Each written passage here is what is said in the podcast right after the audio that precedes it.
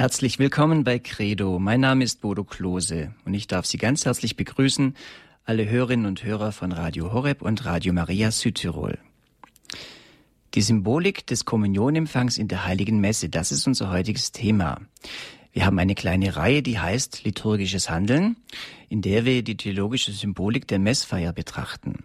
Das haben wir letztes Jahr schon angefangen und einzelne Teile der Messe angeschaut, zum Beispiel die Versammlung mit ihrer tiefen theologischen Bedeutung, auch das Kreuzzeichen und seinen Sinn und einige andere Elemente wurden erschlossen. Bis hin dazu, warum man im Gottesdienst eigentlich steht und wie Gestik zu verstehen ist. Heute widmen wir uns der heiligen Kommunionfeier und deren theologischen Bedeutungen. Und ich freue mich, dass wir dies wieder mit Professor Dr. Klaus-Peter Dannecker tun können. Klaus-Peter Dannecker hat katholische Theologie studiert an der Universität Tübingen und an der Pontificia Universita Gregoriana in Rom. Und in Rom hat er dann auch weiter Liturgiewissenschaft studiert an der Pontif Pontificio Anteneo San Anselmo, wo er den Grad eines Lizenziaten in Liturgiewissenschaft erwarb. 1990 wurde Klaus-Peter Deinecker für die Diözese Rottenburg-Stuttgart zum Diakon geweiht, 1991 zum Priester und war zunächst einige Jahre als Vikar in der Gemeindeseelsorge tätig. 1998 kam er an die Theologische Fakultät Trier, wo er die Stelle eines wissenschaftlichen Mitarbeiters am Lehrstuhl für Liturgiewissenschaft übernahm und 2004 zum Doktor der Theologie promoviert wurde. 2007 wurde Dannecker Inhaber des Lehrstuhls für Liturgiewissenschaft an der Theologischen Fakultät Trier. Und diese Fakultät ist eine kirchliche Hochschule päpstlichen Rechts unter der Aufsicht ihres Magnus Cancellarius, des zuständigen Trierer Diözesanbischofs, leitet der Rektor die Theologische Fakultät Trier und ihre, ist ihre gesetzliche Vertretung. Die Amtszeit beträgt vier Jahre und seit dem Jahr 2011 ist Klaus-Peter Dannecker Professor Dr. Klaus-Peter Danniger, so viel Zeit muss sein, neuer Rektor der Theologischen Fakultät in Trier. Und ich freue mich, dass Sie uns heute zugeschaltet ist aus Trier. Grüß Gott, Professor Danniger. Grüß Gott, Herr Klose. Guten Abend, liebe Hörerinnen und Hörer. Es geht um die Heilige Kommunionfeier heute Abend, aber vielleicht ist es gut, wenn wir nochmal einen Überblick bekommen über die einzelnen Elemente des eucharistischen Teils der Messfeier. Wo, woraus besteht also dieser Teil der Messe? Ja, der eucharistische Teil der heiligen Messe oder die eigentlich Eucharistiefeier, die auch manchmal für die ganze Feier den Namen hergegeben hat, die beginnt mit der Gabenbereitung, nachdem die Wortliturgie mit den Fürbitten geendet hat. Es kommt das Gabengebet, das Hochgebet mit seinen verschiedenen Teilen, der Präfation, dem Sanctus, dem Einsetzungsbericht, den Interzessionen, also den, dem bittenden Teil und der Schlussdoxologie mit dem Lobpreis Gottes und dem Amen der Gemeinde. Dann schließt sich der Teil an, den wir heute noch ein bisschen in den Blick nehmen wollen, mit dem Vater Unser, dem Friedensgebet, dem Agnus Dei und der Brotbrechung. Dann kommt die Einladung zur Kommunion, also das Herr, ich bin nicht würdig, die Kommunion selber. Und dann folgt als mit dem Schlussgebet der Abschluss der Eucharistiefeier und ein relativ kurzer Teil, der dann den Abschluss der Messe mit der Entlassung enthält. Mhm. Eucharistiefeier bedeutet eigentlich Dankfeier. Aber wenn wir dann ganz tief in, die, in das Geheimnis der Kommunion eingehen, das ist ja viel mehr als, als Dank, da geht's ja ganz in die Tiefe. Und äh, so, sollen wir jetzt direkt mit dem Vater Unser einsteigen oder wollen Sie zu den anderen Teilen noch was sagen? Wir können gerne mit dem Vater Unser einsteigen. Mhm, gerne. Ähm, mhm. Das Vater Unser äh, ist ja ein, ein Teil, ist ja wie in vielen Teilen der Eucharistiefeier oder auch im Gottesdienst ein, ein Gebet, was uns Jesus vorgegeben hat. Und äh, an das schließt sich der Friedensgruß an. Also es sind eigentlich Worte Jesu, die uns da die immer direkt weitergegeben werden. Beim Friedensgruß fällt mir auf, dass eigentlich zweimal um Frieden gebetet wird. Im, Einschub, Im Einschub beim Vater Unser wird ja schon mal der, der Friede genannt und dann anschließend gleich nochmals. Warum ist das der Fall? Das ist letztlich nur geschichtlich begründbar. Ähm, der Einschub im Vater Unser, also zwischen den Worten Jesu, die äh, enden ja mit und führe uns nicht in Versuchung, sondern erlöse uns von dem Bösen. Und schon die frühen Christen müssen das als etwas unbefriedigend erfahren haben, das Vater unser, das uns ja Jesus selber gelehrt hat, mit dem Wort erlöse uns von dem Bösen, also mit dem Bösen aufzuhören und haben dann angefügt, denn dein ist das Reich und die Kraft und die Herrlichkeit in Ewigkeit. Amen. Das ist schon in der Didache einer frühchristlichen Schrift, etwa um die erste Jahrhundertwende herum bezeugt. Zwischen dem Vater Unser und dem, diesem Abschluss, denn dein ist das Reich, hat sich dann im Laufe der Geschichte ein weiterer Einschub ergeben, der sogenannte Embolismus. Erlöse uns, Herr, allmächtiger Vater, von allem Bösen und gib Frieden in unseren Tagen. Komm uns zu Hilfe mit deinem Erbarmen und bewahre uns vor Verwirrung und Sünde, damit wir voll Zuversicht das Kommen unseres Erlösers Jesus Christus erwarten. In dieses Gebet hat man die Not der Menschen gepackt, vor allem in Krieg und Unfrieden, in Verfolgung. Und deshalb heißt es dort, gib Frieden in unseren Tagen. Komm uns zu Hilfe, Verwirrung und Sünde. Damit ist gemeint der Glaubensabfall. Wenn wir nicht mehr an Jesus Christus glauben können, dann geraten wir in Verwirrung und suchen vielleicht unser Heil woanders. Und die Zuversicht auf das Kommen Jesu Christi ist gemünzt, hingeordnet auf die Wiederkunft Jesu Christi, der uns erwarten wird. Das ist der erste Teil, in dem es um den Frieden geht, um Frieden in unseren Tagen. Gleich anschließend kommt ja dann die Bitte, der Herr hat zu seinen Aposteln gesagt, Frieden hinterlasse ich euch, meinen Frieden gebe ich euch. Deshalb bitten wir, Herr Jesus Christus, schau nicht auf unsere Sünden, sondern auf den Glauben deiner Kirche und schenke ihr nach deinem Willen Einheit und Frieden. Wenn man den Text ganz genau anschaut, dann merkt man, im ersten Teil, im, im ersten Fall, also in dem Einschub nach dem Vater Unser, da geht es um den Frieden in unseren Tagen, also um den Frieden in der Welt. Im zweiten Fall, da geht es, schenke ihr, also der Kirche nach deinem Willen, Einheit und Frieden. Der Friede für die Welt und der Friede für die Kirche. Ist letztlich untrennbar, aber das ist in der Messe immer wieder der Fall, dass man speziell für die Kirche betet, für die Versammlung, die konkrete Versammlung, aber dann auch den Blick weitet hinaus auf die Welt und in die Welt hinein.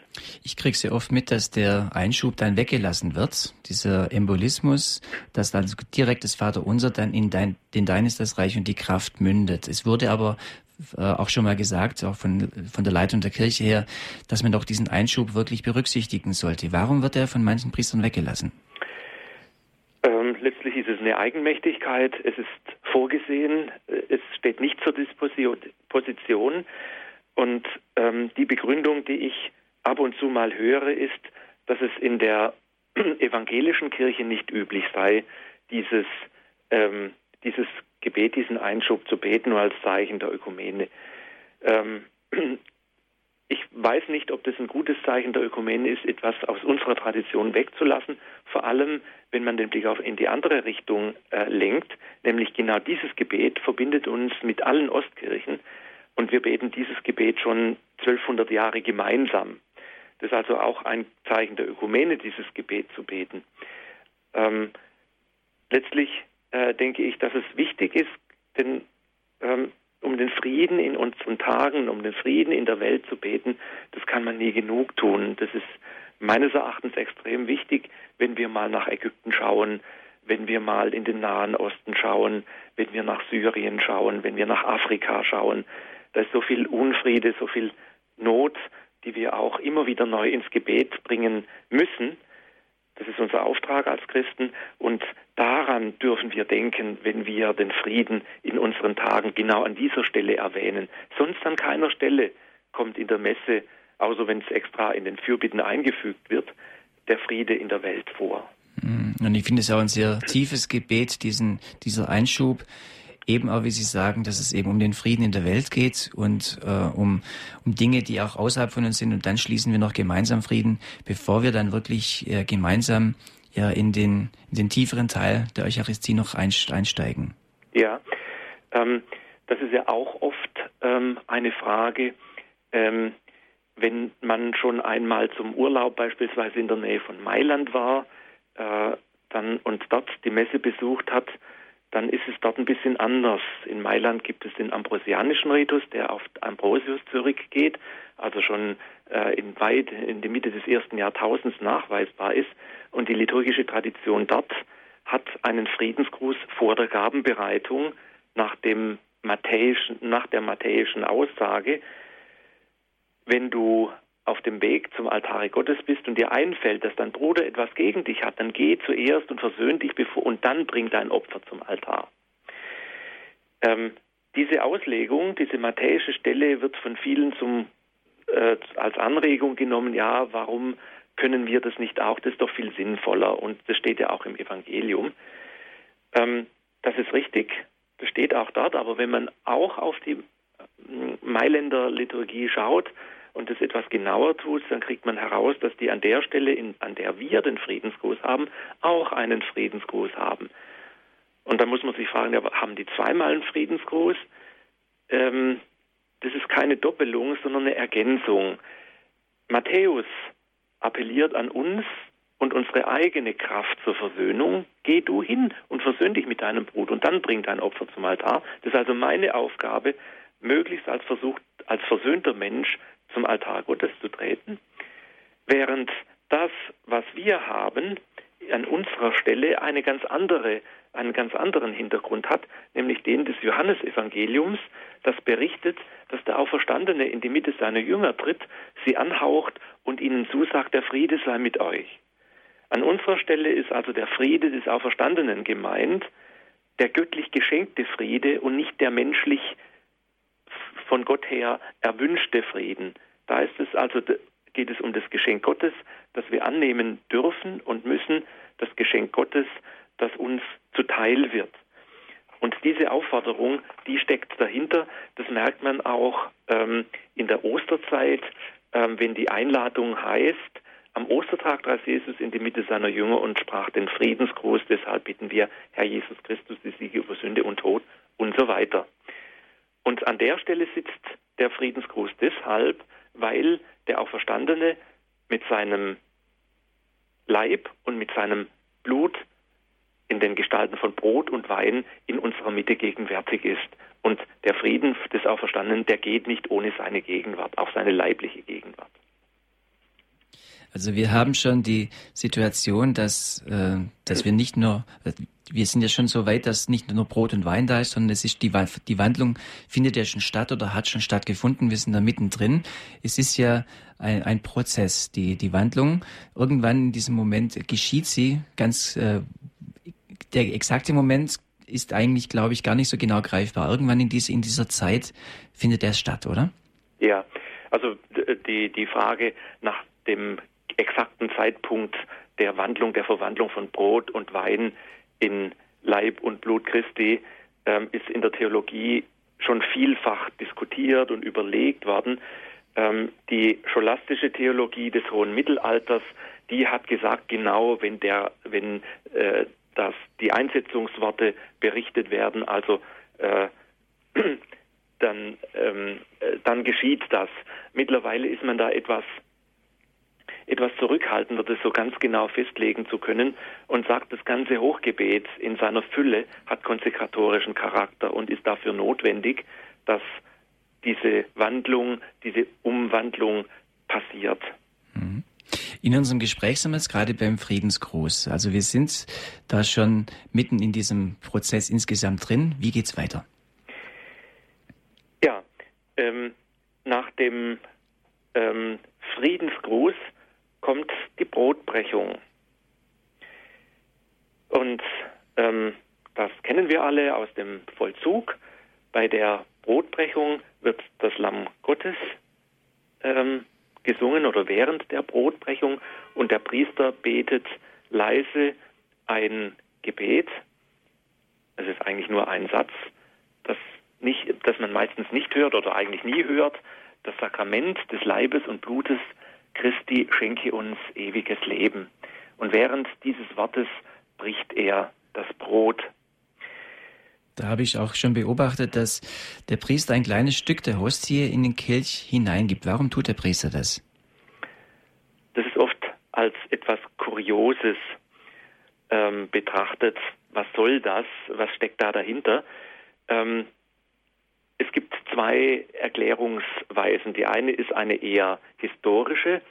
Als die Gemeinde in Rom größer geworden war und nicht mehr mit ihrem Bischof, also dem Papst, wie wir heute sagen, sich versammeln konnte, sondern sich an verschiedenen Stellen am Sonntag traf, hat der Papst ein kleines Stück seiner Hostie durch einen Boten an jede dieser verschiedenen Gemeinschaften gesandt und während der Eucharistiefeier ist dieses Stück des Papstbrotes dann in den Kelch gesenkt worden als Zeichen der Einheit der römischen Gemeinde.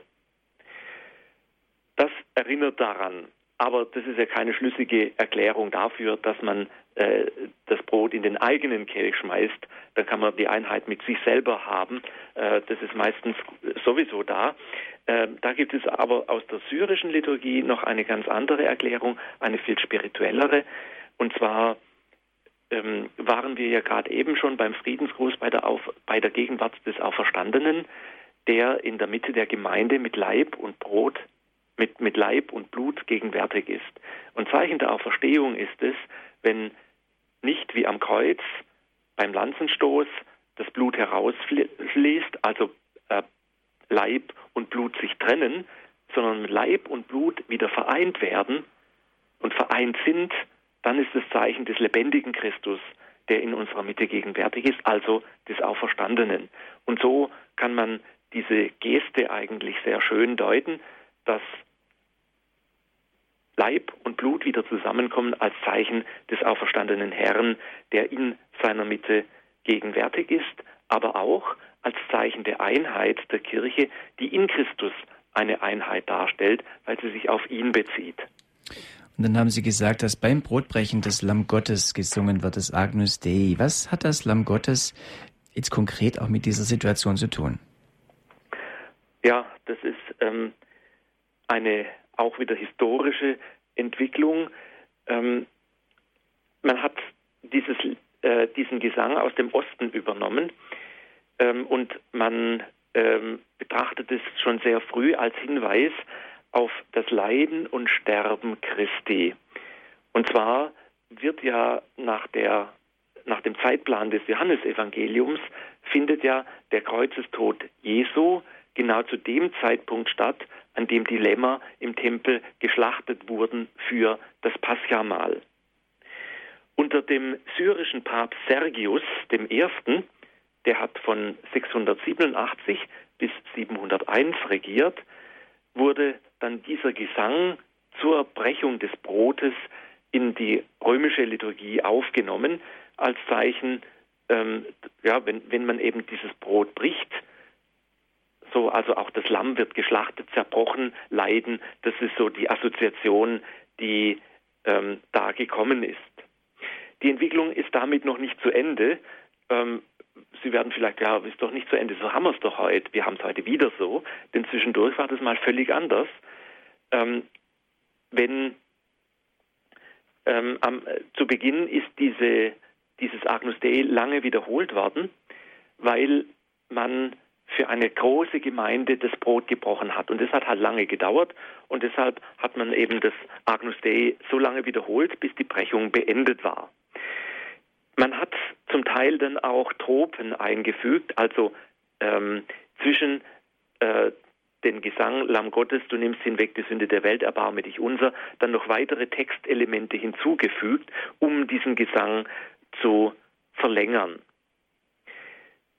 Vom 9. bis 12. Jahrhundert ist dann ein Prozess passiert, dass die ursprüngliche Gestalt der Gabenbereitung verschwunden ist und man auch gar kein Brot mehr brechen musste. Es gab keine Brotbrechung mehr in der Messe.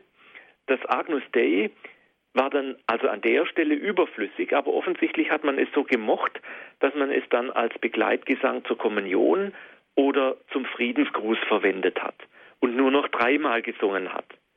Erst 1970 hat man dann in der Liturgiereform die ursprüngliche Funktion des Agnus Dei wiederhergestellt als Begleitgesang zur Brechung.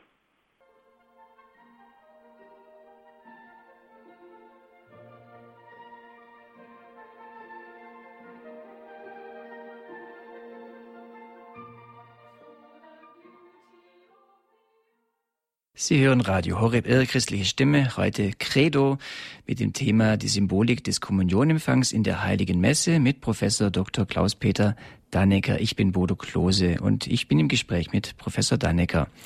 Wir haben gerade über das letzte war das Agnus Dei gesprochen und äh, jetzt kommen wir als nächstes zu dem Ritus, Herr, ich bin nicht würdig, dass du eingehst unter mein Dach, aber sprich nur ein Wort, so wird meine Seele gesund. Das klingt etwas altertümlich, Professor Danecker. Ja, das ist es so auch.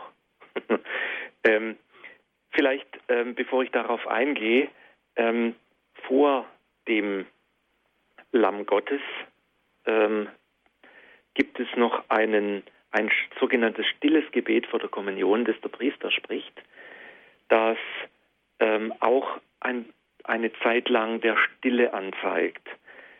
Bevor wir die Kommunion empfangen, ist es wichtig, dass man sich sammelt, einerseits, aber man darf auch trotz der persönlichen Sammlung nicht vergessen, ähm, dass wir auch ähm, in Gemeinschaft zur Kommunion gehen. Also es ist nicht nur ein Geschehen, was sich zwischen mir und dem Heiland ereignet, sondern wir haben Communio, nicht nur mit dem Heiland, sondern auch Communio untereinander in der Kirche. Da will ich nachher vielleicht noch drauf eingehen, wenn das die Zeit erreicht, erlaubt. Dieses, äh, diese Antwort, Herr, ich bin nicht würdig, dass du eingehst unter mein Dach, aber sprich nur ein Wort, so wird meine Seele gesund, die so altertümlich klingt, ist ein Zitat aus dem Matthäusevangelium, äh, Kapitel 8, Vers 8. Da geht es um den Hauptmann von Kapharnaum. Ich lese die Stelle kurz mal vor. Als Jesus nach Kapharnaum kam, trat ein Hauptmann an ihn heran und bat ihn, Herr, mein Diener liegt gelähmt zu Hause und hat große Schmerzen. Jesus sagte zu ihm, ich will kommen und ihn gesund machen. Da antwortete der Hauptmann, Herr, ich bin nicht wert, dass du mein Haus betrittst. Sprich nur ein Wort, dann wird mein Diener gesund. Und dann geht die Stelle weiter und äh, letztlich sagt dann, zeigt sich dann Jesus sehr erstaunt über den Glauben des Hauptmanns und sagt zu dem Amen, da sage ich euch, einen solchen Glauben habe ich in Israel noch bei niemanden gefunden. Der Hauptmann glaubt zutiefst, dass wenn Jesus zu ihm kommt, dass er bzw. sein Diener geheilt wird. An diesen Glauben des Hauptmanns lehnen wir uns an und wenn wir das jeweils vor der Kommunion sprechen, schlüpfen wir sozusagen in den Glauben des Hauptmanns hinein und bitten, dass auch uns ein so starker Glaube geschenkt wird, ein Glaube an den Heiland Jesus Christus, der mir begegnet. Jetzt aber nochmal zur altertümlichen Übersetzung. Dass du eingehst unter mein Dach, das ist das Haus. Ich habe gerade eben aus der Einheitsübersetzung zitiert. Ähm, der Hauptmann sagt, wenn du komm in mein Haus, die Griechen, auch die Lateiner, haben ganz gerne Teile eines Hauses oder eines, ähm, eines äh, Gegenstandes genommen, um damit das Ganze zu bezeichnen, das sogenannte Pass pro Toto. Ähm, und wenn Sie sagen, ja, wenn du eingehst unter mein Dach, also wenn du zu mir kommst, wenn du in mein Haus kommst, das ist damit gemeint. Und ähm, genauso ist es gemeint bei der Seele. So wird meine Seele gesund, so werde ich gesund als ganzer Mensch. Nicht nur die Seele ist gemeint, sondern die Seele steht stellvertretend für den ganzen Menschen. Das sind sprachliche Stilmittel, die man bei der Übersetzung der Liturgie aus dem Lateinischen dann so wörtlich übersetzt hat, die uns manchmal ein bisschen Mühe bereiten, aber ich will es auch ganz gerne dazu als Einladung verstehen, uns damit zu beschäftigen. Wenn uns etwas nicht sofort verständlich erscheint, dann sollte man nicht sagen, ja, hat keinen Sinn, sondern was steckt da dahinter? Das ist ja nicht umsonst so. Mhm. Und diese Beschreibung, Herr, ich bin nicht würdig, das ist ja auch schon ein Vorsatz, der äh, glaube ich, früher auch noch eine ganz andere Wirkung hatte. War es nicht früher so, ich äh, weiß noch aus Erzählungen oder wenn ich mich an meine Kindheit erinnere, dass man früher gar nicht so oft zur Kommunion gegangen ist wie heute. Können Sie da was zur Entwicklung sagen? Ja, das ist eine längere Entwicklung mit der Kommunion, mit der Kommunionhäufigkeit. Ähm, vielleicht ähm, die letzten 100 Jahre haben wir eine relativ große Kommunionfrömmigkeit. Und die ist auf Pius, Papst Pius X. zurückzuführen. Er hat 1910 die sogenannten Kommuniondekrete veröffentlicht, in denen es erlaubt wurde, auch empfohlen wurde, die Kommunion möglichst häufig zu empfangen. Das war bis dahin nicht so. Über lange Jahrhunderte hinweg. Und zwar ähm, hatte sich im hohen Mittelalter immer mehr der Kommunionempfang aus Ehrfurchtsgründen verseltend. Also die Menschen sind immer seltener zur Kommunion gegangen, weil sie Angst hatten äh, vor irgendwelchen Unehrerbietigkeiten, davor nicht würdig zu sein. Und die Folge war, man ging gar nicht mehr zur Kommunion, sodass 1215 das vierte Laterankonzil eine Bestimmung erlassen musste und die Katholiken dazu verpflichtet hat, wenigstens einmal im Jahr zur Kommunion zu gehen. Das war etwa bis ins 9., 10. Jahrhundert gar kein Problem. Das war ähm, normal, dass man eben die Messe mitgefeiert hat und zur Kommunion gegangen ist. Aber bei äh, über die Zeit hinweg und wir haben gerade im 10. Jahrhundert, im 11. Jahrhundert einen starken Wandel in der Frömmigkeit zu verzeichnen, der hat dann eben zu diesem Schwund der Kommunionfrequenz geführt. Sehr bald hat man dann die Bestimmung des Laterankonzils, des vierten Laterankonzils von 1214 so verstanden, dass man nur noch einmal zur Kommunion gehen darf im Jahr. Das war natürlich ein, ein völliges falsches Verständnis, aber viele Menschen haben das so aufgefasst. Und diese Kommunion, die fand dann immer im, in der Osterzeit statt, die damals als Osterzeit nicht im streng liturgischen Sinn, sondern für die Gläubigen meistens, das war auch regional sehr unterschiedlich, zwischen Palmsonntag und Weißensonntag lag. Und in dieser Zeit musste man dann zur Kommunion gehen, aber selbstverständlich auch zuvor zur Beichte. Denn nur wenn man eben vorher gebeichtet hatte, durfte man dann auch zur Kommunion gehen, um sich eben entsprechend vorzubereiten. Seit Pius X. ist es jetzt wieder anders geworden. Wir haben die Möglichkeit und die Einladung bei jeder Messe, die wir mitfeiern, einmal am Tag, also zur Kommunion zu gehen. Das hat sich auch nach 1910 nicht sofort von heute auf morgen so entwickelt, sondern das hat noch eine gewisse Zeit lang gebraucht, bis sich das durchgesetzt hat. Und dieser Satz, Herr, ich bin nicht würdig, ist das etwas, was da noch nachklingt, wenn man sich überlegt, ob man zur Kommunion geht?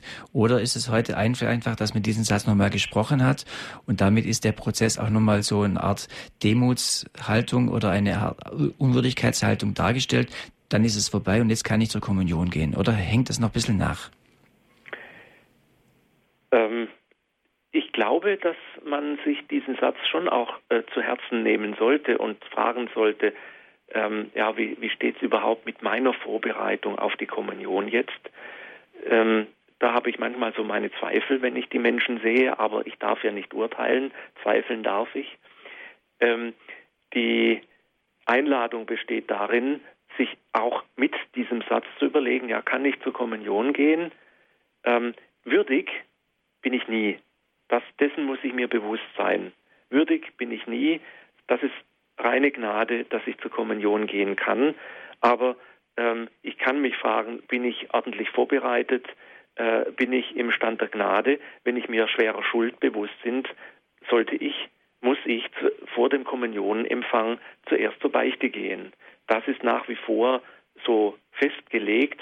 Ob es unserer Praxis entspricht, wie gesagt, darf ich, will ich nicht beurteilen. Und es ist ja nochmal auch dieser Moment, dass man, dass man Jesus zuspricht, sprich nur ein Wort, so wird meine Seele ja. gesund. Also dieser Moment, dass man sagt, dann ist auch alles gut und jetzt bin ich bereit, wenn der Prozess voll, vollzogen ist, ja. dass auch eine Heilung, eine Gesundung in mir stattfinden kann durch die persönliche Begegnung. Ja. Wenn wir jetzt mal diese Begegnung anschauen, darf ich gerade, ja. ja, oder wenn ich gerade weitermachen darf, dann fällt mir ja auf, die wird ganz unterschiedlich begangen. Manche knien sich hin, manche knien sich hin und stehen wieder auf. Äh, dann gibt's die Kom äh, Kommunion in den Mund und die Kommunion in die Hand und das jeweils im Stehen oder im Knien. Können Sie was über diese unterschiedlichen Formen sagen und wie sie entstanden sind? Ja, da gibt es ja ganz unterschiedliche Formen und auch sehr persönliche Ausdrucksweisen. Ähm, manche machen eine Kniebeuge vor der Kommunion, vor dem Allerheiligsten. Ähm, ich will vielleicht zuerst einmal ähm, einen Text zitieren von, von Bischof Cyril von Jerusalem, der im vierten Jahrhundert, also 1600 Jahre her, den Neugetauften in einer Katechese erklärt hat, wie sie zur Kommunion gehen sollen. Also wir bewegen uns hier auf sehr, in, in sehr frühchristlicher Zeit. Und Cyril hat damals seinen Neugetauften gesagt, wenn du nun hingehst, so gehe nicht so hin, dass du die flachen Hände ausstreckst oder die Finger auseinanderspreizt, sondern mache die linke Hand zu einem Thron für die rechte, die den König empfangen soll. Dann mache die flache Hand hohl und nimm den Leib Christi in Empfang und sage das Amen dazu. Dann heilige mit aller Sorgfalt deine Augen durch die Berührung mit dem heiligen Leib und empfange ihn, aber gib acht, dass dir nichts wegfällt davon. Denn was dir wegfiele, das wäre dir wie von deinem eigenen Gliedern verloren gegangen.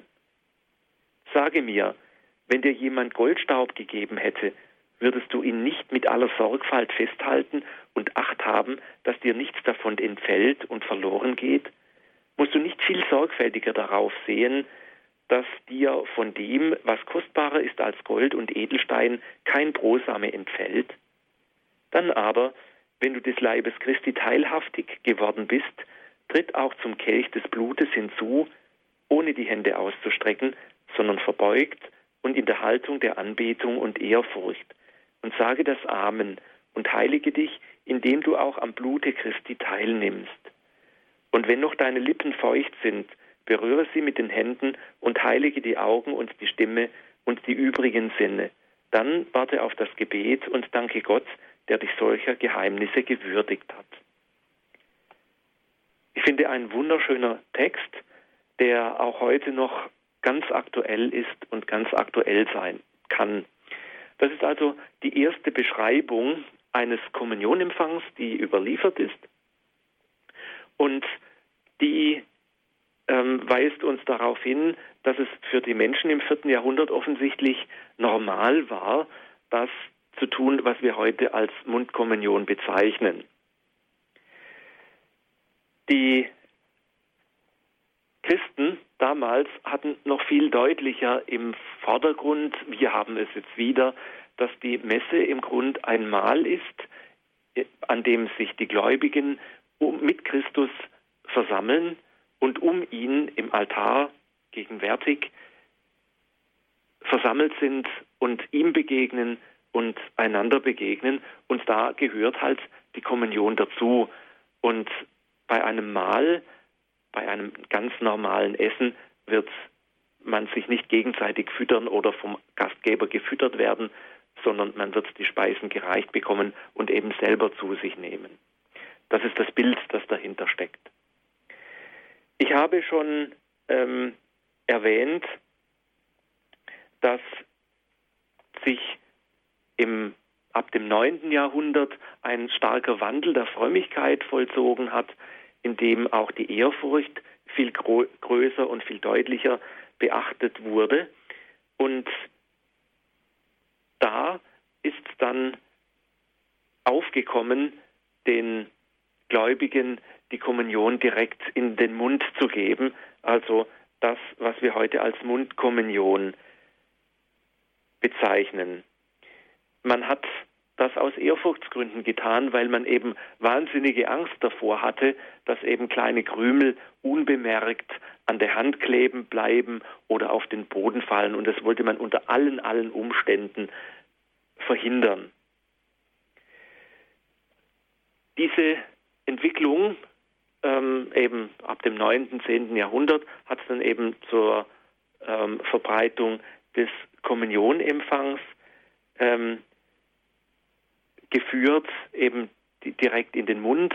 Man hat dann oft noch eben ein Tuch unter den Mund des Kommunikanten gehalten oder die Patene, um eben auch wenn dann doch noch, falls irgendwie ein Krümel herunterfallen sollte, diesen dann eben aufzufangen.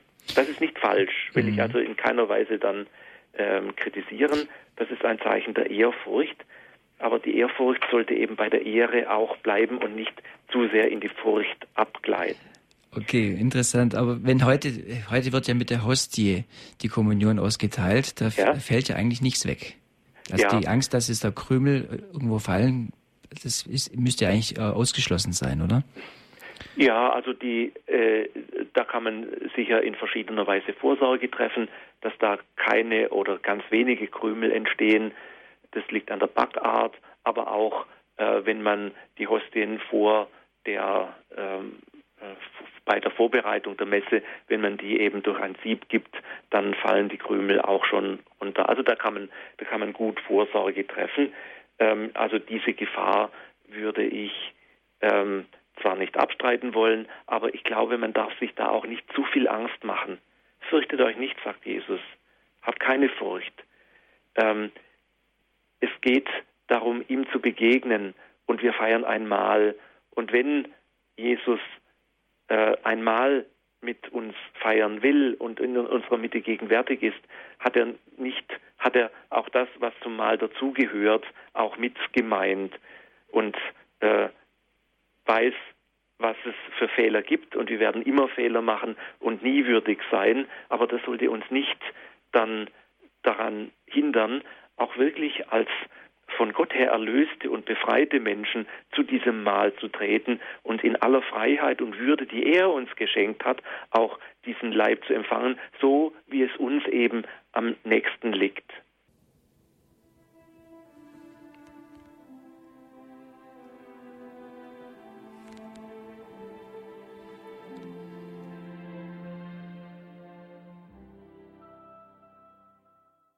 Sie hören Credo bei Radio Horeb heute mit dem Thema die Symbolik des Kommunionempfangs in der Heiligen Messe.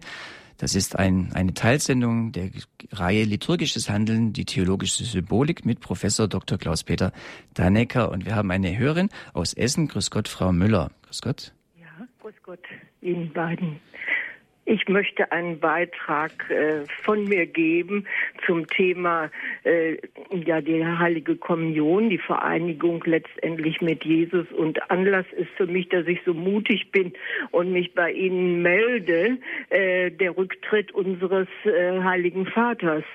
Und äh, er, er nimmt die Symbole ja besonders wichtig. Und ich sehe diesen Akt als besonders symbolträchtig, dass er Jesus wieder, er ist ja nun auch der Stellvertreter äh, Jesu auf Erden, wir können Jesus wieder sehen und erkennen in aller Fehlerhaftigkeit, die wir Menschen nun mal haben. Aber ich denke, er ist, ich darf ihn auch persönlich kennen und äh, er ist da schon ein sehr großer großes Vorbild, also zur Würde.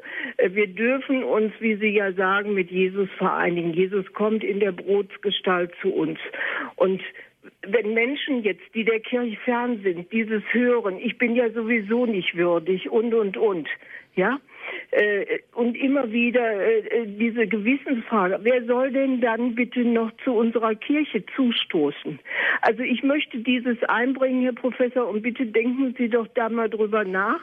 Ähm, dass wir alle würdig sind, dass wir alle ein geheiligtes Leben führen sollen, sollen, nicht sollten, keine Einschränkung, sollen. Und dazu gehört eben die Kommunion mit Jesus. Ohne ihn geht nichts, ohne ihn geht keine Ewigkeit, wenn wir gestorben sind, nur mit ihm. Und dieses ist doch die Attraktivität unserer Kirche, unseres Glaubens. Und ich denke, wenn da diese Entmystifizierung, die ja jetzt stattgefunden hat in Rom durch den Rücktritt Papst Benedikts und äh, dann, dass es Realität ist, dass Christus in der Brotsgestalt bei uns ist und dass er uns hilft und dass wir unser Leben führen können mit allen Höhen und Tiefen.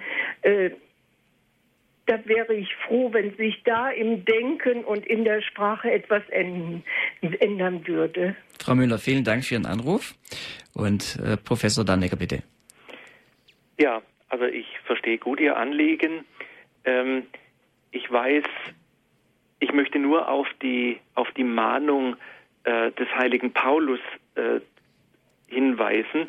Äh, ich habe jetzt die Stelle nicht ganz, also die, die, die exakte Stelle nicht ganz genau im Kopf, aber er schreibt einmal, ähm, wisst ihr nicht, dass wer unwürdig vom Leib Christi isst und unwürdig vom Blut Christi trinkt, sich selber das Gericht trinkt und isst und damit dem ewigen Heil verloren geht. Das ist eine Mahnung, die man, glaube ich, schon auch beachten muss. Das ist immerhin die Heilige Schrift, äh, die das tut. Und ähm, das, ist, das ist genau der, der Weg, den, ähm, den man versucht zu gehen, die Menschen zur Umkehr zu bewegen. Das haben wir jetzt gerade auch wieder gehört am Aschermittwoch.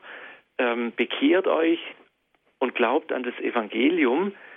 Ähm, wir sind Gottes Ebenbild und haben die Würde, die uns Gott als Kinder Gottes gegeben hat in der Taufe. Aber diese Würde muss, müssen wir auch pflegen und leben. Die kann ziemlich verschüttet sein. Und ähm, ich tue mir einfach schwer damit, wenn Menschen, die keinerlei Kontakt zur Kirche haben, dann mit dem Lockmittel Kommunion dann äh, in die Kirche geführt werden. Da ist mir ehrlicherweise die Kommunion zu kostbar davon dafür. Ich glaube, da muss äh, zuerst ein Weg der äh, Umkehr und der Hinführung äh, geschehen, was sich übrigens auch auf eine ganz alte und lange Tradition berufen kann. Man hat zum Beispiel, ich habe ja ähm, Cyril von äh, Jerusalem zitiert, zu seiner Zeit den Katechumenen vor Ostern, also vor ihrer Taufe, nicht einmal erklärt, wie die Eucharistiefeier überhaupt ähm, aussieht, wie das genau geht, weil man äh, dieses dem Arkan, der Arkandisziplin übergeben hat. Es war also so geheim, das war so heilig, dass man darüber nicht mal gesprochen hat. Und erst als Getaufte haben die ähm, Neugetauften dann zum ersten Mal die Eucharistie mitge mitgefeiert und erst im Nachhinein bekamen sie erklärt, was denn da äh, eigentlich passiert ist und sind in dieses Geheimnis hineingeführt worden. Und das nach jahrelanger Prüfung und Vorbereitung.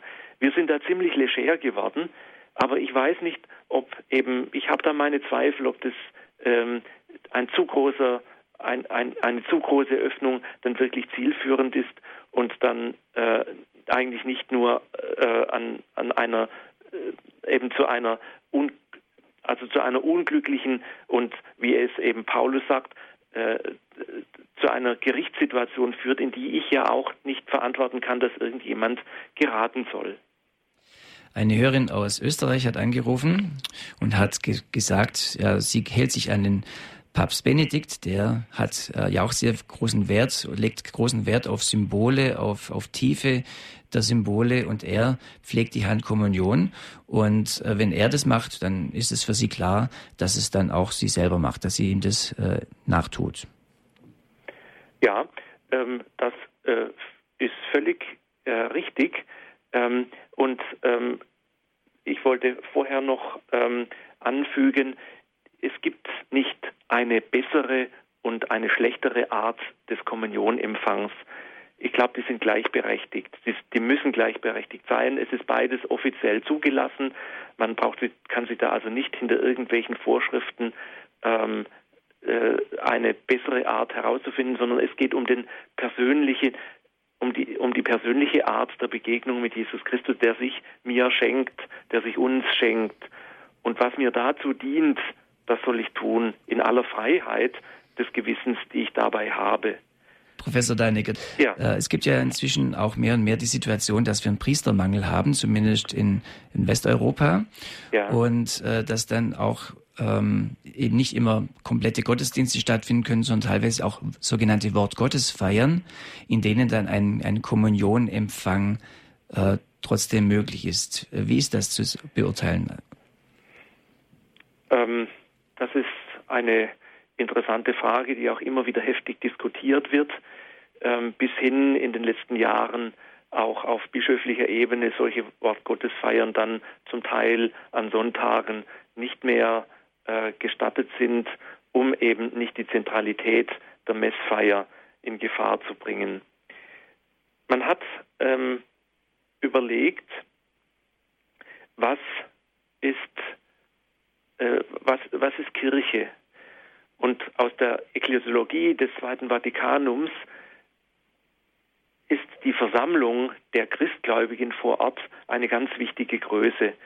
Um diese zu ermöglichen, auch wenn kein Priester vor Ort sein kann, hat man eben diese Wortgottesfeiern eingeführt und ähm, dann auch mit Kommunionfeier. Das war ursprünglich eher in Gebieten, in denen nur ganz selten Messe sein kann, dass man da dann eben die Kommunionfeier angeführt hat, beispielsweise in Südamerika, in, wo, wo dann in manchen Gemeinden nur ein oder zweimal im Jahr ein Priester überhaupt hinkommt und dass die Leute nicht länger ohne eben die Kommunion sein müssen, macht man dort dann eben Wortgottesfeiern mit Kommunionfeier. Insgesamt ähm, würde ich in Mitteleuropa da schon ein, ein dickes Fragezeichen dahinter setzen. Auch das Wort Gottes hat eine eigene Symbolik, eine eigene Wirkkraft. Da haben wir uns in einer der vorigen Sendungen darüber unterhalten, die dadurch dann schon ein bisschen in den Schatten gestellt wird. Und diese eigene Würde der Wort Gottes, des Wortes Gottes, ähm, finde ich, darf man auch gut feiern. Und nach wie vor gilt eben die Aussage des äh, Laterankonzils, dass man einmal im Jahr zur Kommunion gehen muss. Also man muss nicht jeden Sonntag zur Kommunion gehen. Und wenn, wenn man eben, äh, eben nicht kann, dann, dann kann man nicht. Ich begrüße Herrn Möhres aus Fulda. Grüß Gott. Grüß Gott, Professor. Ich habe äh, Ihren Vortrag äh, verfolgt und wollte auf zwei Dinge hinweisen. Einmal mit dem Embolismus der nach dem Vater Unser eigentlich gebetet werden soll. Wir haben ja einen Geistlichen, der auch äh, prinzipiell Auslästern gleich anschließt. Das ist aber nicht richtig, das weiß ich. Und äh, es soll eigentlich gebetet werden, das ist das eine. Und äh, denn, äh, das ist das allgemeine äh, Friedensgebet in unseren Tagen. Und nachher kommt ein Extragebet der Herr mit, äh, hat zu seinen Aposteln gesagt und nicht zu der Menge, sondern Frieden hinterlasse ich euch, meinen Frieden gebe ich euch. Deshalb bitten wir, Herr, schau nicht auf unsere Sünden, sondern auf den Glauben deiner Kirche und schenke ihr, der Kirche, nach deinem Willen Einheit und Frieden. Und äh, ich äh, habe mich schon öfters mit Seelsorgern unterhalten. Heute auch wieder der Seelsorger, der in der Michaelskirche in Fulda, äh, heute ist ja der auch der Geburtstag unseres Bischofs, der ist 70 Jahre, äh, da war, äh, den Priester kenne ich gut, aber ich habe es diesmal nicht angefangen, aber ich habe immer gesagt, weil er dann auch sagt, äh, denn äh, dieses Gebet, das an ein Apostel ist, äh, durch unsere ganzen Welt.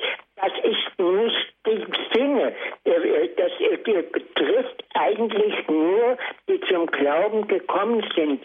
Aposteln. Und das muss man auseinanderhalten und das kommt zu wenig, wird es zu wenig deutlich, wenn ich dann noch einmal sage, äh, und äh, die Kirche, sondern auf den Glauben deiner Kirche und durch sie äh, für die ganze Welt. Ja, das, das ist nicht gemeint. Ja. In diesem Sinne. Das, ja. Das also Daniker ja ist so, angekommen, ja? Mhm. Hatte ich ja vorher so ausgeführt, Herr Mörres ähm, dass es in dem zweiten Gebet um den, um den Frieden der Kirche geht, der um die Apostel versammelt ist natürlich. Die Apostel äh, leben ja in den Bischöfen weiter und als Ortskirche sind die ähm, Bischöfe praktisch die, die Nachfolger, die uns den Frieden geben. Und der Embolismus ist für den Kirchen in der Welt, das haben Sie völlig richtig ähm, verstanden. Dass äh, er das kann, auch wenn er nicht direkt äh, zu dem Kranken geht. Mhm. Herr Möres, vielen Dank für den Anruf und äh, für diesen ja. Punkt, den Sie, auf den Sie Wert gelegt haben. Vielen Dank. Professor Deinecker, ganz herzlichen Dank für die Sendung. Gerne. Ähm, ich möchte noch darauf hinweisen, liebe Hörer und Hörer, wenn Sie sagen, ich fand es jetzt ganz spannend, ich möchte es gerne nochmal hören, äh, können Sie das gerne im Internet unter www.horeb.org tun. Und zwar werden wir im Laufe des nächsten Tages den Podcast dieser heutigen Sendung reinstellen, Credo, also vom heutigen Datum. Und dann können Sie die Sendung nachhören. Sie können auch beim CD-Dienst eine CD bestellen, Telefonnummer 08323 9675 120. Das können Sie gerne tun. Und ich darf nun Sie, Herr Professor Dr. Dannecker, bitten, äh, uns zum Abschluss der Sendung noch ein Segensgebet zu sprechen. Ich schlage gerade das Messbuch auf und nehme einen Segen aus dem Messbuch, einen, der mir besonders gefällt. Der Herr sei mit euch. Und mit deinem Geiste. Der allmächtige Gott gewähre euch Segen und Heil. Er offenbare euch die Wege seiner Weisheit. Er stärke euren Glauben durch sein Wort und schenke euch die Gnade, nach seinem Geboten zu leben, damit in allem sein Wille geschehe. Er lenke eure Schritte auf den Weg des Friedens. Er mache euch beharrlich im Guten und, und vollende euch in der Liebe. Das gewähre euch der dreieinige Gott, der Vater und der Sohn und der Heilige Geist. Amen. Ganz herzlichen Dank, Dank Professor Klaus-Peter Dannecker. Gerne. Und auch an Sie, liebe Hörer und Hörer, ganz herzlichen Dank, dass Sie sich eingebracht haben in die Sendung mit Ihren Fragen und Anmerkungen. Ich denke, wir sind der, dem Heiligen Kommunion weiter auf die Spur gekommen, gerade auch der Tiefe der Heiligen Kommunion, die Symbole, die da drin stecken. Und wenn das bei Ihnen angekommen ist, dann würde mich das sehr freuen. Ich darf mich heute bei Ihnen verabschieden im, äh, von dieser Credo-Moderation und wünsche Ihnen noch einen schönen Abend und Gottes Segen.